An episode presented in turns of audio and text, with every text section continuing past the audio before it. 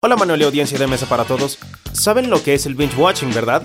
En una encuesta realizada por Netflix en febrero de 2014, el 61% de los participantes dijo que tenía sesiones de binge watching de forma regular, algo cada vez más común con el auge de servicios de video por demanda que permiten al espectador ver programas de televisión y películas de forma inmediata.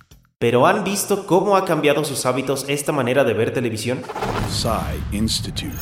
Masterpiece Your Life. En la encuesta, el 73% de los usuarios definió binge watching como ver de 2 a 6 episodios o más del mismo programa en una sola sesión. El término se popularizó con la llegada del streaming y se hizo común en 2013, cuando Netflix comenzó a estrenar los episodios de sus series de manera simultánea. La encuesta encontró también que el 73% de participantes reportó sentimientos positivos asociados con estos atracones. Sin embargo, la Universidad de Texas en Austin ha encontrado que ver televisión en exceso se correlaciona con la depresión, la soledad y la obesidad, y que el binge watching es una forma de consumo compulsivo, similar a comer o beber en exceso.